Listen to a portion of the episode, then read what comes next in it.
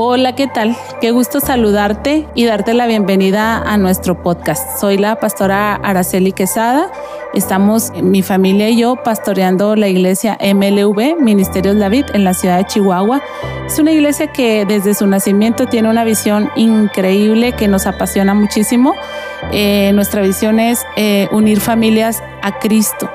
Y es apasionante porque en el Evangelio según San Juan, capítulo 15, verso 5, la palabra de Dios dice que apartados de Dios nada podemos hacer. Apreciamos y valoramos mucho a cada familia, a cada miembro de familia que día a día hacen su esfuerzo, su lucha, sus mejores intenciones para operar y funcionar dentro de una familia. Y creo que nosotros somos un recurso divino que ayuda a esta tarea, a este sueño, a esta necesidad, a este deseo que tienen. Así es que estamos encantados de trasladar nuestras predicaciones que domingo a domingo compartimos a estas plataformas y ponerlas a tu alcance. Esperamos que sean de bendición. Ese es nuestro mejor y más grande deseo, que eh, las familias sean alcanzadas por Jesucristo nuestro Señor. Un gusto, ponte cómodo, escúchanos y estamos a tus órdenes. Les bendiga, hermanos. Póngase por favor de pie un momento para leer la Biblia. Qué bueno que está hoy aquí. Estoy muy feliz de verlos y ya después de haber adorado juntos. ¿Y sabe cuál es mi felicidad, hermanos, de verlos? que eh, el diablo trabaja incansablemente para evitar que usted esté en la iglesia, incansablemente. Pero verlos aquí, hermanos, nos da perfecto a entender con una claridad majestuosa que Dios es más poderoso que el que está en el mundo. Le puedo dar un aplauso al Señor en esta tarde, porque Él pelea por usted y por eso usted está hoy aquí. Amén. Gracias, Señor, te damos por eso. Quiero invitarlo, hermanos, que vaya conmigo al libro de los Hechos en el capítulo 2. Estamos ya casi por terminar esta serie que se llamó Rumbo a Pentecostés, con una interrupción en la predicación de nuestro invitado de la semana pasada, pero continuamos con esta serie que vamos a concluir el próximo domingo 5 de junio, que es el día de Pentecostés. Entonces, hemos venido caminando juntos en este pensamiento ya casi por 50 días, pero 40 sí llevamos ya. Y entonces vamos a leer el capítulo 2 del libro de los Hechos, algunos versículos donde se relata precisamente el día de Pentecostés. Y dice así la palabra de Dios. Cuando llegó el día de Pentecostés, verso 1 del capítulo 2, estaban todos como hermanos unánimes juntos. Se necesita estar unánime para poder estar juntos, si no es una verdadera simulación. Por ejemplo, si usted va a un evento multitudinario, usted puede decir, estaban todos juntos ahí, pero no estábamos unánimes, no estábamos ni siquiera juntos, sino que estábamos aglutinados, ¿verdad? Para un evento, pero no nos conocíamos, no nos interesábamos uno en el otro, no sabíamos nada acerca del otro. Pero para estar juntos, como el Señor nos ha mandado que permanezcamos juntos, se necesita estar unánimes. Y de repente dice, como se cumplieron estos dos requisitos, unanimidad y estar juntos, de repente vino del cielo un estruendo como de un viento recio que soplaba, el cual llenó toda la casa donde estaban sentados y se les aparecieron lenguas repartidas como de fuego, asentándose sobre cada uno de ellos.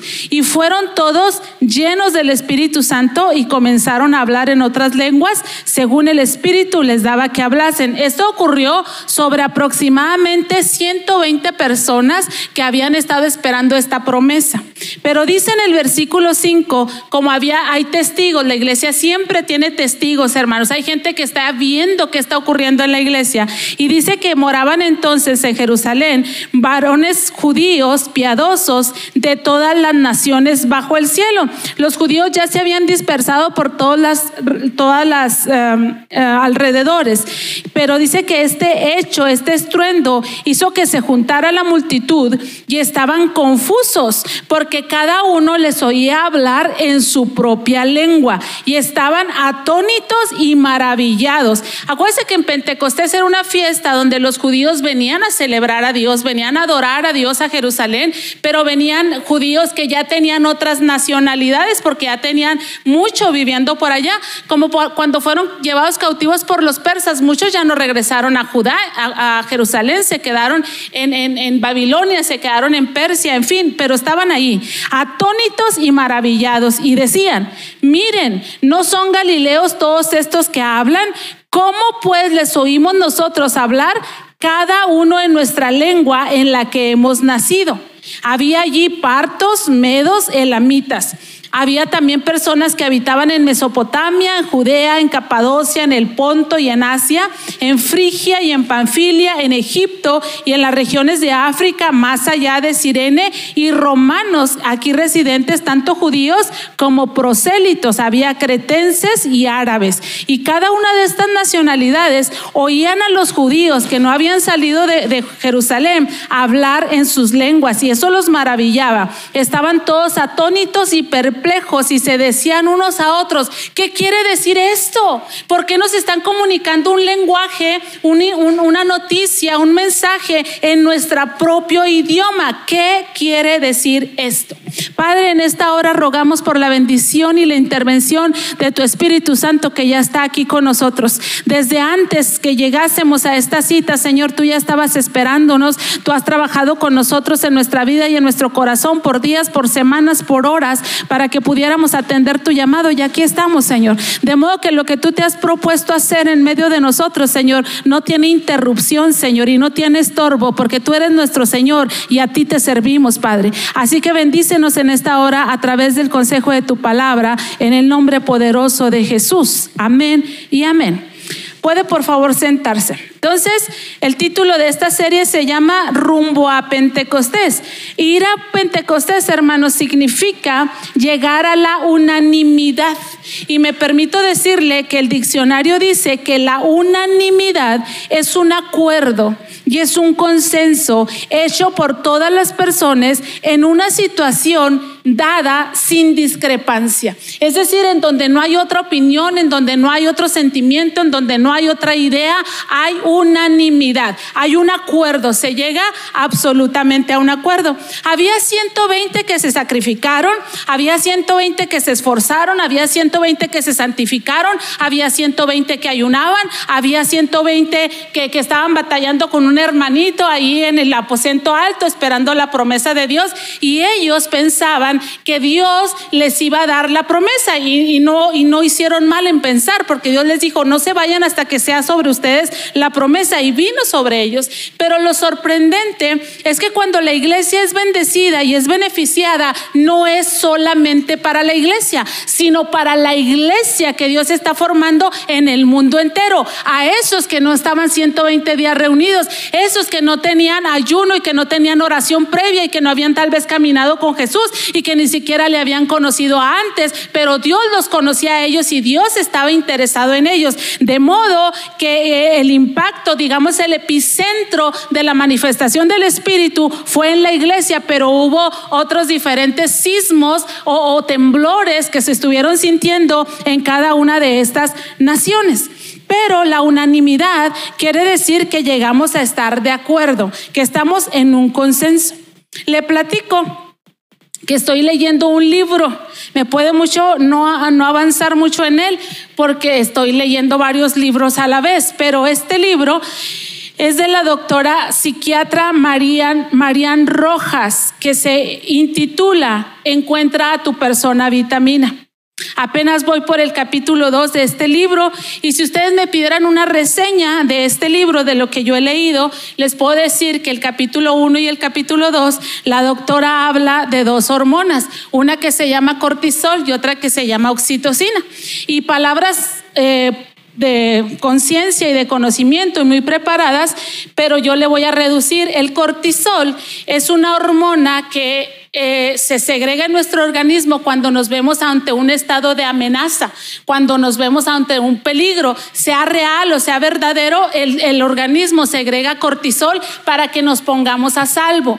Pero cuando esta, esta hormona está constantemente en nosotros o, o, no se va, está por periodos largos, dice la doctora que intoxica el organismo el tanto estrés. Entonces ella está preocupada y estos libros que ella ha sacado recientemente después de la pandemia por los muchos casos de intoxicación de cortisol, de estrés, de ansiedad, de depresión, de angustia, de suicidios que se han desatado. Entonces, e, e, este intoxicamiento perturba increíblemente y desestabiliza la vida de personas y de sociedades como lo hemos visto.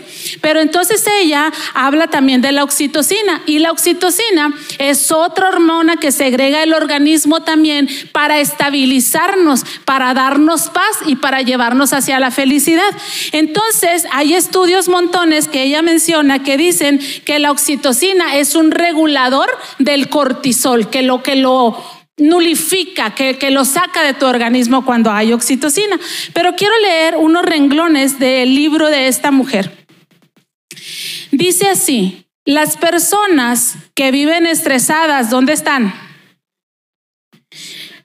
Las personas que viven preocupadas, hay por aquí personas preocupadas, preocuponas, sea por motivos profesionales, económicos, de salud, etcétera. Personas que son paralizadas por el miedo o por la incertidumbre bloquean la secreción de oxitocina. Si yo me mantengo preocupado, estresado, angustiado, mortificado, no hay oxitocina. Y por eso busque por donde quiera paz y no encontramos paz porque se bloquea la segregación de oxitocina. Y lo peligroso de esto es que dice que somos incapaces de empatizar con otro. Entonces estos 120 estaban preocupados, angustiados, atemorizados, paralizados, estaban pasándola mal. Por eso habían creído en el Rey de Reyes y Señor de Señores. Necesitaban urgentemente un cambio. Cuando Él se muere, se les vienen abajo las esperanzas, pero Dios les anima y les dice, viene sobre ustedes el Espíritu Santo, se recomponen, están aquí en ayuno, en oración, juntos, unánimes, esperando la solución a sus problemas. Pero ellos no estaban pensando en los otros judíos no estaban pensando en los medos, no estaban pensando en los persas, no estaban pensando en los egipcios, no estaban pensando en fulano, en sutano y en perengano, como nosotros la iglesia que estamos tan atormentados por tantas cosas que no pensamos en absolutamente nadie. Ah, ¿Cuántos de ustedes saben ese, ese proverbio que dice, en todo tiempo ama el amigo? Y es como un hermano en tiempo de prueba. ¿Cuántos de ustedes se han deprimido, han dejado de ir a la iglesia, se han entristecido, han cortado amistades, han perdido la fe porque su amigo no los ha amado en todo tiempo? Pero no dice el proverbio, no dice, en todo tiempo me ama mi amigo. No dice así, ¿verdad que no? Dice, en todo tiempo ama el amigo. ¿Usted es amigo de alguien? ¿Lo ama todo el tiempo? O la carga de cortisol lo hace que se aparte, que se aísle, que se arrincone y que diga, ay, ¿dónde están mis amigos? Ay, ¿dónde está la pastora? Ay, ¿dónde están los hermanos? Ay, ¿dónde están los que me aman? ¿Y usted a cuántas personas está amando? No, pues a nadie. Es que estoy paralizada y estoy bloqueada, intoxicada de cortisol, alerta, angustiada, llena de estrés, llena de angustia. Entonces esta iglesia no estaba pensando en los demás, estaba pensando solamente en ellos, estaban esforzándose por ellos. Son incapaces de empatizar, dice, las personas preocuponas de más, las personas angustiosas, las personas ansiosas, depresivas. Dice la autora, si tus mecanismos de defensa están activados para ayudarte, para protegerte del peligro en el que te encuentras, hará imposible que empatices con otros, que tengas misericordia de otros, que pienses en otros.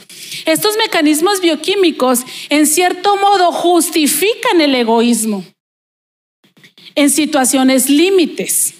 Y por otra parte, dice la autora, nos obligan a valorar a las personas que en esos momentos límites son capaces de estar pendientes de otros. Porque todos vivimos en un mundo de estrés. Todos estamos afligidos, todos tenemos persecuciones, todos tenemos diferentes situaciones. Pero qué admirable las personas que a pesar de sus quebrantos, de sus luchas y de sus pruebas pueden estar pensando en otros. Y yo cuando leí esto me acordé de tres personas, dos que tuvieron un evento demasiado reciente. La maestra Eva, Mireles y la maestra Irma García, que perdieron su vida la semana pasada en este atentado en Texas, en la comunidad de Ubalde. Dicen las notas que la maestra Mireles se puso frente a sus alumnos para que las balas le llegaran a ella, impidiendo así que cualquier niño que estuviera detrás de ella fuera alcanzado por el impacto de una bala. Y estaba en una situación límite, estaba en riesgo su propia vida, pero qué increíble que su amor, que su responsabilidad, que su servicio, que su pasión la hicieron interponerse entre una bala y alguno de los niños que quedaron cubiertos por su cuerpo. Mientras que otra mujer, la otra maestra que se apellida García, dice que ella hasta el último aliento tuvo bajo sus brazos protegidos a todos los niños que cubieron, que que cupieron en su regazo. Qué increíble que no escapó por su vida, que no intentó ponerse a salvo, sino que se interesó en otros que estaban más necesitados, más vulnerables y me conmovió mi corazón eso. Qué increíble que la maestra salga y ponga las criaturas detrás de ella y que los impactos lleguen sobre mí, que la otra los acune en su regazo y que diga yo los protejo en todo lo que sea posible. La encontraron con vida, hermanos, pero todavía conteniendo a los pequeños dentro de su de su regazo a esta maestra García. Y la segunda persona, hermanos, en la que me fue inevitable pensar fue nuestro Señor Jesucristo después de haber sido atormentado de la manera más espantosa, más violenta y más dramática, y colgando de un madero sediento, sintiendo dolores increíbles, como su cuerpo se iba paralizando por la falta de movimiento, mientras de acá abajo le gritaban, si eres el Hijo de Dios, pide que te salven, si salvaste a otros, sálvate, si verdaderamente eres Dios, baja de allí. Y en esa situación límite, Jesús, hermanos, e-, elevó una oración a su Padre y decía, Padre, perdónalos. No saben lo que están haciendo. Qué increíble, ¿verdad? Pero realmente hay tanto cortisol en nuestras vidas, en las calles, en las instituciones, en los lugares públicos, en las familias, en los trabajadores, en todos lados y tan poca oxitocina. Pero vamos rumbo al Pentecostés y rumbo a Pentecostés necesitamos decir que es unanimidad. ¿Qué quiere decir este pasaje? ¿Qué quiere decir esto? Decían aquellos. Pues por lo pronto que ellos estuvieran escuchando un mensaje de salvación, podría decir que la salvación es para todos, hasta para los que no estuvieron aparte orando y ayunando esperando la promesa. Que la salva, que Dios también podría significar que Dios no hace acepción de personas. También podría significar que Dios no quiere que nadie se pierda, sino que todos procedan al arrepentimiento. Estar en Pentecostés, que el Espíritu Santo de Dios venga sobre nuestras vidas, nos tiene que hacer estar de acuerdo en que Dios no quiere que nadie se pierda, en que Dios quiere salvarlos a todos. Cuando vemos todas estas nacionalidades que se describen y que se hacen presente y que oyeron un mensaje, pues a mí lo primero que me dijo, que me vino a la mente es, ¿quiénes son, Señor? ¿Y por qué es relevante que aparezcan por ahí esos nombres? Y entonces no le voy a mencionar todas, por algunas porque es complicado, porque fueron cambiando eh, a, lo largo de la historia, pero le voy a mencionar por lo menos tres o cuatro de estas nacionalidades que se mencionan ahí para que nos vayamos ubicando en esto del Pentecostés. Dice que estaban ahí los partos. Los partos se les denominaba personas desterradas. Eran gente de guerra, constantemente los querían conquistar y eran fieros, eran feroces, no se dejaban dominar. Estos partos llegaron a ser los enemigos más formidables de los romanos. Frecuentemente chocaron contra sus ejércitos, dice, y algunas veces los vencieron completamente. Los partos realmente nunca fueron dominados, aunque ocasionalmente sufrieron derrotas. La religión de los partos era el mazdeísmo ellos creían en dos dioses, un dios que se hace cargo de todo lo malo y un dios que se hace cargo de todo lo bueno y que combaten entre ellos mismos. Ellos creen que al final de toda la historia de la humanidad, el dios que es el dios bueno va a vencer al dios malo, pero imagínense mientras ahí los deja flotando. Y los partos estaban recibiendo un mensaje de salvación, pero eran desterrados. Eran desterrados, eran, eran no bienvenidos, eran mal vistos, eran gente que no se había sometido, que no se había sojuzgado. Y a ellos se les estaba comunicando el mensaje de salvación. Y Pentecostés es estar unánimes, porque quiero decirle que ellos, estos partos, fueron los que oyeron el mensaje de Pedro y se convirtieron y se sumaron a la iglesia, a pesar de que eran desterrados, a pesar que eran rebeldes, a pesar que estaban heridos, a pesar que tenían una cultura distinta, pero el Señor los adhirió a su bendita iglesia. Los medos y persa que finalmente se, se fusionaron, estos, estos pueblos constantemente lanzaban campañas contra los pueblos vecinos, robaban, mataban y deportaban a las poblaciones a sus clases de dirigentes. Usted podría pensar de ellos como mafiosos, como, como sicarios, como gente mala que, que estaban en las, en las montañas y llanuras de Irak entonces eran gente a la que se le tenía mucho miedo, a la que usted no tenía cerca, porque estaban dispuestos a todos por dinero, estaban dispuestos a todo por ganarle ventaja a alguien más. Sin embargo, estaban ahí los medos y los persa y fueron alcanzados con el mensaje de salvación del Señor. Dice que ellos, hermanos, aparte de lanzar constantemente campañas, provocó un gran deterioro. Esas constantes guerras provocaron un gran deterioro humano y económico en toda la zona. Incluso en Asiria, que llegó a despoblarse totalmente como consecuencia de las grandes bajas sufridas en estas continuas guerras. Los que se quedaron en la meseta iraní se les llamó medos y persas, y los medos ocuparon los territorios del norte y los de la meseta, ahí se fueron los persas a, los terrenos del sur. Pero también dice Hechos 2, hermanos, que estaban por ahí los de Mesopotamia. Y los de Mesopotamia, hermanos, no eran unos violentos aguerridos como eran los, los, uh, ¿qué les dije primero? Los partos. Y tampoco eran unos sicarios violentos, ladrones y, robadores y, matones que se les tenía miedo como eran los medos y los persas. Los de Mesopotamia eran prósperos. Eh, de hecho, Mesopotamia quiere decir que es una tierra entre dos ríos. O sea, ahí había bendición, ahí había prosperidad, ahí había abundancia. Ahí estaban los, los jardines colgantes de Babilonia, una de las maravillas del mundo antiguo, ¿verdad? Ahí estaba Nabucodonosor lleno de gloria diciendo, ¿quién podrá O sea, esa gente era gente dada al estudio, a la ciencia, a la prosperidad y a ellos se les fue comunicado el mensaje de salvación. Quiero decirle que la gente de Mesopotamia, aparte de la cultura, el arte y todo, ellos en su ciencia desarrollaron un montón la matemática. Y dice que las matemáticas mesopotámicas, que son las que se basaron en un sistema de numeración sexagesimal, base 60, al día de hoy está en la fuente de nuestra hora, cada 60 minutos, cada 60 segundos, ¿verdad?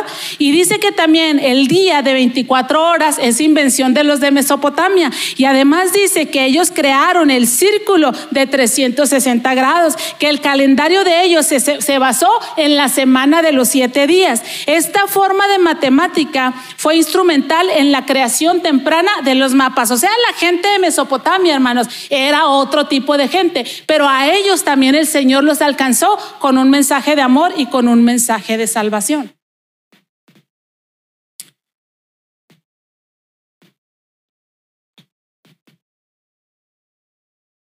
Creo que nosotros, que somos la iglesia y que queremos el derramamiento del Espíritu Santo de Dios sobre nuestras vidas, necesitamos entender qué es la unanimidad. Y la unanimidad no es unidad. De hecho, no es unidad, no es que todos estemos unidos, es que todos estemos de acuerdo. ¿En qué? En que Dios vino a salvar a quién? A todos. ¿A quién vino a salvar Dios? A todos. ¿Quiénes son dignos de que sean salvos? Todos. ¿Quiénes pueden ser alcanzados por la gracia infinita del Señor? Todos. ¿Quiénes pueden ser la iglesia? Todos. Necesitamos entenderlo porque algunos pensamos que la unidad es uniformidad. Y quiero aquí hacer en un cierto sentido una muy fuerte confrontación. Tal vez yo oraba al Señor ayer en la mañana en mi devocional y decía, Señor, ayúdame a conocerte según la revelación bíblica, no según los lentes que he comprado.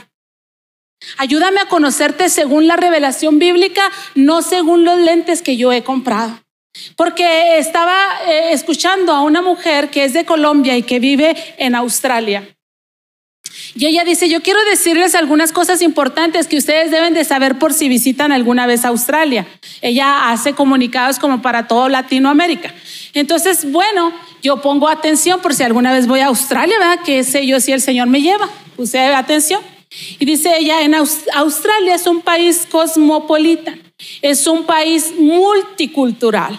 Así es que socialmente no es aceptable que te puedes que te quedes viendo fijadamente a ningún individuo. Pues, y, y fue muy revelador para mí, muy interesante, porque algunos dicen que Chihuahua es un rancho. Y, luego, ¿usted sabe lo que es en los ranchos? Yo me acuerdo en 1986 haber ido al rancho con un pantalón que ahora se andan usando, que era de una pierna de un color y otra pierna de otro color y acá de otro, eran cuatro colores en el pantalón. Les di para que se rieran hasta el año siguiente que regresé. No, no, era una risotada y no se volteaban a ver y se reían así. ¿Y de qué se ríen? Yo decía, ¿de qué se ríen? ¿De qué se ríen? Un día llevé shorts y les duró hasta el otro año las risotadas porque yo usaba shorts de rancho, o sea, que, que no sabían que existían los shorts ni que existían los pantalones de no sé qué. Entonces yo no quiero que cuando yo vaya a Australia me vea bien de rancho, aunque soy de rancho, no quiero este, quedármele fijamente, pero lo poquito que he salido, hermanos, sí batallo. Cuando voy a Ciudad de México y veo cada persona así tan peculiar y tan particular, o sea, como que, como que sí la veo, pero que no la veo. Pero en Australia dice, es incorrecto socialmente que te quedes viendo fijadamente una persona. Y no solo porque hay americanos, chinos, asiáticos, eh, de todo tipo de personas, sino dice, te puedes topar en el camino, dice, personas de cabello de todos colores, de todos sabores, con perforaciones, con esto, con esto, con aquello. Y no es correcto que te le quedes viendo fijamente. Pero dice además que no es correcto que se usen apodos allá socialmente y mucho menos apodos que tengan que ver con las características de una persona. Es decir, no se vale decirle gordito, ni gordita, ni chaparrito, ni chaparrita, ni flaco, ni orejón, menos cuatro ojos. O sea, imagínense a los mexicanos nos deportarían, ¿verdad? De allá, porque somos tremendos. Pero, ¿qué tiene que ver esto con lo que le estoy predicando? Y aquí es la confrontación, que nosotros hemos creído que ser la iglesia es uniformidad, que si el hermanito no actúa como yo actúo, no tengo por qué juntarme con él. Que si la hermanita no camina como yo camino y no piensa como yo pienso, no tengo por qué juntarme con ella.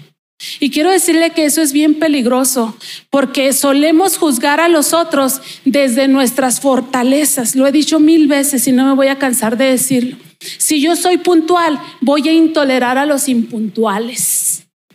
Pero si yo soy generoso, voy a intolerar a los codos.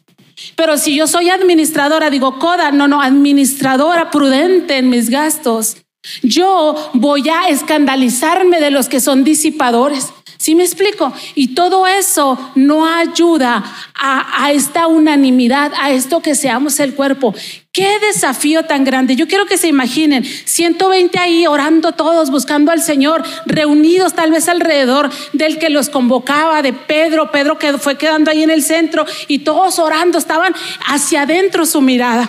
Pero alrededor de ellos había personas que ellos no las habían considerado, que no las habían pensado y cuando tal vez el Señor les exige que volteen a verlos porque se estaban burlando, porque se habían acercado a murmurar y todo y los empiezan a ver, tal vez quebrantados, tal vez tocados porque les dieron una palabra para ellos y esa iglesia de 120 tuvo que ser confrontada en cuanto a los lentes que estaba usando. Tal vez para ella los estudiosos no merecen que se les predique el Evangelio. Tal vez para mí los que son desterrados, los que son mal queridos, los que son mal vistos, no merecen que se les predique a Cristo. Tal vez para algunos los que son ladrones o han sido ladrones no merecen que se les predique a Cristo. Pero todos ellos estaban recibiendo el mensaje de las buenas noticias de salvación. Ande, pero olvídese de ellos. Vamos a hacerlo más local.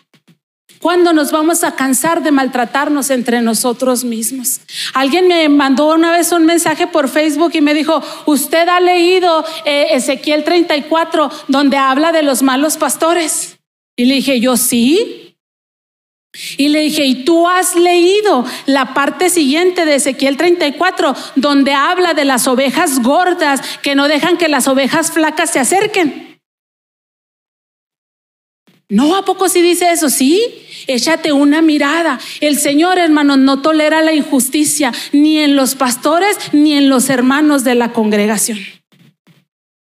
Sí, ni en los pastores ni en los hermanos de la congregación. Y si tú estás gorda de que tienes muchos atributos, muchos dones, muchas virtudes, nada te da derecho a atropellar a la flaca.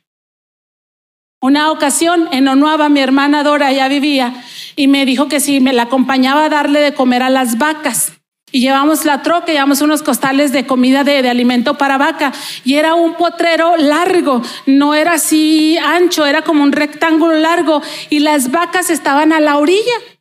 Pues yo dije, las vacas de aquí a que lleguen aquí donde nosotros estamos fácilmente, brincamos el cerco, brincamos la avena. Y entonces Dora me dijo, hay que vaciar tantos costales en los, en los alimentadores, pero estos otros los vamos a poner acá aparte para las vacas flacas. Entonces, hermanos, pues que empezamos a vaciar. Yo no sé, pero no alcancé ni a terminar de vaciar para cuando las vacas venían a todo galope. Yo no sabía que se movían esas esos animales pesados. Venían a todo galope. ¿Quiénes creen? Las gordas. Entonces llegaron y pues las flacas rezagadas allá, pero mi hermana ya estaba en los otros comederos de las vacas flacas. Les llevamos la comida de las vacas flacas, hermanos, pero tuvimos que estar ahí con palos para ahuyentar a las gordas que se tragaron todo lo de allá y venían a comerse hasta estas vacas flacas que estaban aquí. Y de veras, hermanos, con todo mi corazón les estoy diciendo esto, necesitamos estar de acuerdo. Si para Dios es importante esta persona, aunque yo la desestime, tengo que ponerme de acuerdo con Dios y tratarla como Dios la está tratando. Si Dios la está jalando con lazos de amor hacia, hacia, su casa, ¿quién soy yo para meterle el pie, para ahuyentarla, para censurarlo, para criticarlo, para decir esto y esto y aquello? ¿Quién soy yo? Y sin embargo lo hacemos y me encabezo la fila.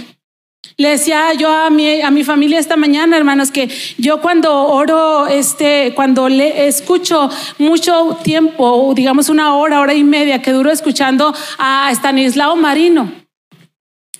A mí, hermanos, ese hombre, esos cantos de él me producen una contrición. Así como, ah, qué pecadora soy, qué, qué pecadora soy y, ponen en mí un deseo de santidad. Dios mío, ayúdame. Y escuchando yo a Stanislao Marino ayer, pues yo tuve que poner un estado en Facebook para, para liberarme, decir, ojalá no fuera tan fácil pecar. Ojalá, no fuera tan fácil reñir, ojalá no fuera tan fácil herir a otros, ojalá no fuera tan fácil defraudar a otros, pero qué fácil es, ¿verdad que sí? A veces sin darnos cuenta lo hacemos sin siquiera darnos cuenta lo hacemos. Entonces, hermanos, las personas no tienen que ser igual a usted para que sean de Dios. Repítelo, las personas no tienen que ser igual a mí para que sean de Dios. Porque, hermanos, hemos maltratado a nuestros hijos porque no son igual que nosotros. ¿Y por qué tendrían que ser igual que nosotros si son otras personas, con otro ADN, con otro tiempo, con otras experiencias, con otros sueños, con otros anhelos, con otro propósito? ¿Por qué tendrían que ser igual a mí? Hemos lastimado a un montón de gente porque no es igual a nosotros. Y bendito sea Dios que no es igual a nosotros. En la unidad, hermanos, este entendimiento de unidad no significa uniformidad, que todos seamos iguales. La diversidad, hermanos, ciertamente complica la unidad, pero necesitamos una unanimidad y esto solamente es producto del Espíritu Santo. Esto solamente es producto del Espíritu Santo de Dios en nuestras vidas. La unanimidad, entonces diré, que es el resultado de una buena espiritualidad. Me voy a permitir brincarme a otro pasaje que está en Corintios 12. Y es esta metáfora que el apóstol Pablo usa para hablar acerca de la iglesia y está tratando de mediar, porque el Espíritu Santo cuando te bautiza te da dones. Te da dones y te da talentos y los da como Él quiere, a quien Él quiere, porque Él quiere y cuando Él quiere. Y hazle como quieras, ¿eh? Hazle como quieras, peleale, reniégale, siéntete, apártate, échale pleito a Dios y no va a cambiar absolutamente nada. Él le da los dones a quien Él quiere porque Él quiere. Y entonces dice así Corintios, porque así como el cuerpo es uno en el verso 12 y tiene muchos miembros, pero todos los miembros del cuerpo, siendo muchos, son un solo cuerpo, así también Cristo. Porque por un solo espíritu fuimos todos bautizados en un cuerpo, sean judíos, sean griegos, sean esclavos, sean libres. Y a todos se nos dio a beber de un mismo espíritu. Además, el cuerpo no es un solo miembro, sino muchos. Si dijeras al pie, porque no soy mano, no soy del cuerpo, por eso no sería del cuerpo. Y si dijera la oreja, porque no soy el ojo, no soy del cuerpo, por eso no sería del cuerpo. Si todo el cuerpo fuese ojo, ¿dónde estaría el oído? Y si todo fuese oído, ¿dónde estaría el olfato? Mas ahora Dios ha colocado los miembros, cada uno de ellos, en el cuerpo como Él quiso. Como Él quiso. Porque si todos fueran un solo miembro, ¿dónde estaría el cuerpo? Pero ahora son muchos los miembros, pero el cuerpo es uno solo. Ni el ojo puede decirle a la mano, no te necesito. Ni tampoco la cabeza a los pies, no tengo necesidad de vosotros. Antes bien, dice, los miembros del cuerpo que parecen más débiles son los más necesarios. Estuve en una iglesia de un anciano, hermanos. Bueno, no está tan grande todavía, tiene 67 años. Es un intercesor. Y me platicaba un familiar de él. Lo menosprecian tanto, dice. Lo menosprecian tanto, no lo toman en cuenta. Se les hace así como nada, dice. Y no saben, dice, que mi papá ora por cada uno de ellos. Ora por el pastor, ora por la iglesia, ora por la economía, ora por los niños. Tiene tiempos enormes e increíbles de oración y lo menosprecian. Dice aquí, los miembros que parecen más débiles son los más necesarios. Y aquellos del cuerpo que nos parecen menos dignos, a estos vestimos más dignamente y los que nosotros son más decorosos se tratan con más decoro. Porque en lo que nosotros son más decorosos no tiene necesidad, pero Dios ordenó el cuerpo, dando más abundante honor al que le faltaba, para que no haya desaveniencia en el cuerpo, sino que los miembros todos se preocupen los unos por los otros, de tal modo que si un miembro padece, todos los miembros nos dolamos con él. Y si un miembro recibe honra, todos los miembros nos alegremos con él. Si alguna parte, algún miembro, algún órgano de mi cuerpo, hermanos, se enferma, ese cuerpo ya no estará funcionando en unanimidad.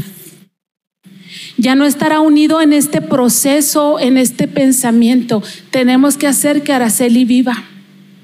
Así como cualquier miembro de la iglesia, hermanos, que ya no quiere estar unánime, que está en su propia idea, que está en su propio pensamiento, que está en su propia emoción, está enfermo y no puede estar junto porque no hay unanimidad, no hay acuerdo, hay desacuerdo. Y pensaba hace unos días en este pasaje que se encuentra en segunda de Tesalonicenses 2:7 porque el misterio de la iniquidad, esta palabra iniquidad también puede significar desorden. El misterio del desorden ya está en acción. Solo que aquel que por ahora lo detiene, lo hará hasta que él mismo se ha quitado de en medio. El misterio de la iniquidad es un misterio porque tú no sabes, no alcanzas a discernir quién está causando un desorden. ¿Quién te está causando un desorden? ¿El hermano que no es como quieres? ¿El pastor que no hace lo que tú necesitas que haga? ¿De veras? ¿Sin ánimo de eximir mi culpa porque soy culpable? Eh, yo te estoy causando ese desorden de sentimientos, yo te estoy enfermando. Hay alguien que lo está deteniendo y ese es el Espíritu Santo. Y el día que el Espíritu Santo de Dios se ha quitado, ese desorden será caótico, un caos. Y el Espíritu Santo, hermanos, no será quitado hasta que la iglesia sea quitada. Pero, ¿qué le estoy tratando de decir con esto? Que ese misterio se permea entre nosotros, así como el cáncer. Cuando por aquí, por la calle el balneario, ¿cómo se llama, amor? Sí, el periférico Lombardo Toledano. Cuando iban a poner esos tubos de luz, esas torres de luz enormes, toda la gente de allá traía unas manifestaciones tremendas, porque esos tubos generan radiación, pero no lo lograron, pues el, el desarrollo tiene que avanzar. Cuando hicieron estos... Eh, medidores de luz digitales. Tampoco los queríamos porque a seis metros a la redonda están produciendo radiación constantemente y no la ves, pero el cáncer está con nosotros todos los días. A cada rato aparecen unos y desaparecen otros. No, así como no ves el cáncer o la radiación que está operando y que está enfermando personas, así no alcanzamos a ver el misterio de la iniquidad que está provocando un desorden en nosotros. Yo tengo ya días, hermanos, que tengo mi teléfono en silencio. No lo tengo ni siquiera en vibrador. Porque todas esas señales, todos esos ruiditos, todos esos timbrecitos, ese teclado que antes usaba que sonaba y todo eso, me traía en una alteración increíble. Tin, tin, tin. No tienes paz, no puedes ocuparte de algo porque estás en el tin, tin, tin, tin, tin. ¿Qué está pasando? Claro que no puedo deshacerme del teléfono, ni quiero, pues ya está, soy bien adicta del teléfono, cuando no estoy en una cosa estoy en otra, pero me quiero permitir que los sonidos no me estén controlando porque fueron diseñados para controlarme, para estresarme, para tenerme en un sentido de alerta todo el tiempo, aún en la noche, y dices, ay, dormí como que ni descansé, pues no, con el teléfono tímbrete y tímbrete ahí, porque mientras tú dormías yo estaba en el WhatsApp y en el Facebook y mandando un montón de mensajes, y timbre y timbre y timbre el aparato ahí. Entonces, el misterio de la iniquidad ya está activo. ¿Quién de aquí no puede decir estoy llena de cortisol? Estresada, enojada, preocupada, enferma, angustiada, que donde quiera que ando, que estoy, y los amigos que me aman, y los que dicen que son hermanos en la iglesia, y la pastora que dice que es de Dios, que Dios le habla. En todo tiempo ama el amigo, Así que tú y yo tenemos la obligación de quitarnos todo ese cortisol y llenarnos de oxitocina. Yo no estoy diciendo que en el día del Pentecostés el Espíritu Santo vino y segregó o activó las hormonas para que corriera oxitocina sobre nosotros, que sí, porque cuando cantas, cuando adoras, cuando lloras, cuando abrazas, cuando le sirves a alguien, cuando le regalas palabras de vida a otra persona. Hay oxitocina eh, en tu vida, aniquilando y controlando completamente el cortisol, eso que te tiene estresado, eso que te tiene loco. Cuando te ríes, cuando abrazas, cuando la pasas bien un momento, eso hace que todo ese estado de alerta y de angustia salga de tu vida. Les digo algo, es medicina amar a otros y que otros te amen como te hace bien. Pero ¿quién va a empezar? ¿Quién va a empezar?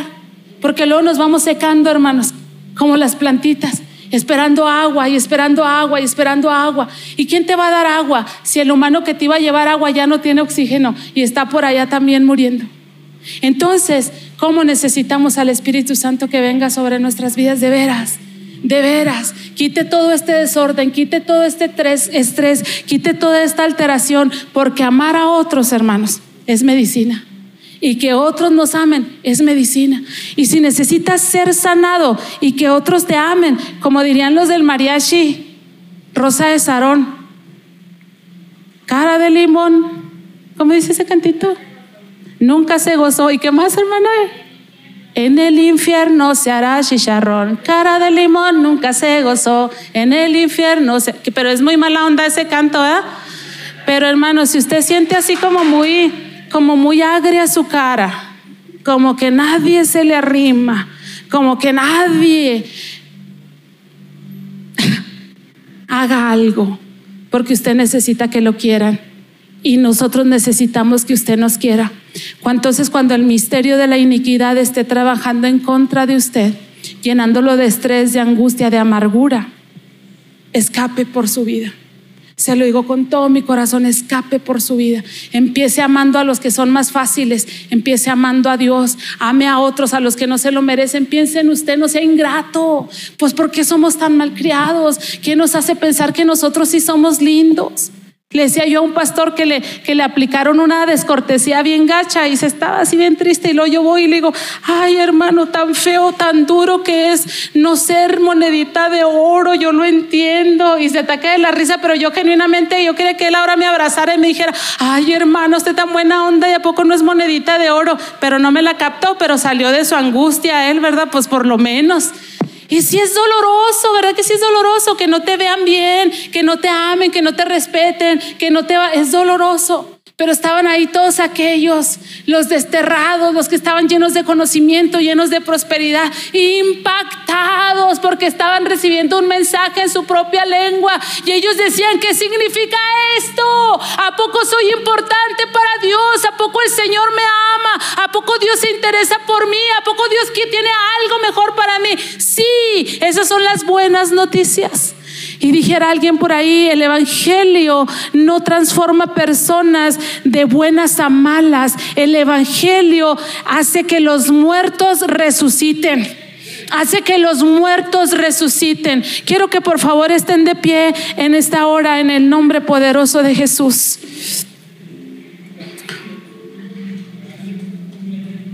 Hay iglesias, hermanos, que quieren estar llenas de jóvenes. Pero no quieren respetar a los jóvenes. No quieren permitirles que sean diferentes a los jóvenes.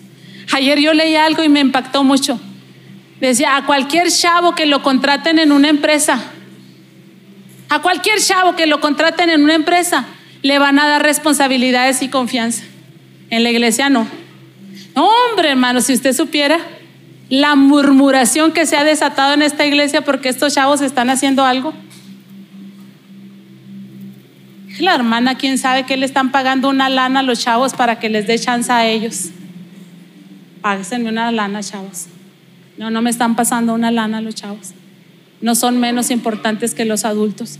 Claramente que los adultos tampoco son menos valiosos, ¿verdad que no? Los adultos tenemos que estar aquí, tenemos que apoyar, tenemos que hacer lo que tenemos que hacer y tenemos que cobijar, pero no podemos menospreciar a nuestros jóvenes. Tenemos que dar espacios y crear espacios para que ellos también hagan todo lo que el Señor les ha mandado hacer. Y, me llama mucho la atención porque dicen, no, no, pues si un joven va a servir así, así, así, así, así, ¿qué de todas esas cosas que tú estás diciendo son bíblicas? Es más que de todas esas cosas que tú estás diciendo, las cumples tú. Entonces, amados hermanos, ¿en dónde están nuestros adolescentes? ¿En dónde están nuestros jóvenes? ¿En dónde están nuestros amigos? ¿En dónde están? Si nosotros no les damos cabida porque no son como nosotros somos, vamos poniéndonos de acuerdo en esta hora.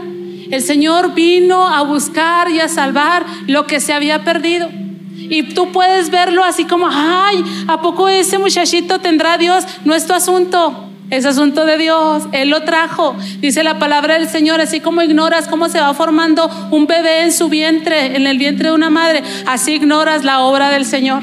Pero el Señor está actuando. Que tú ignores la obra del Señor no significa que Dios no esté obrando, que Dios no esté actuando. Y yo le decía al Señor, Señor, perdóname. Porque, porque he criticado, porque, porque quisiera decirles que no, hermanos, sí lo he hecho.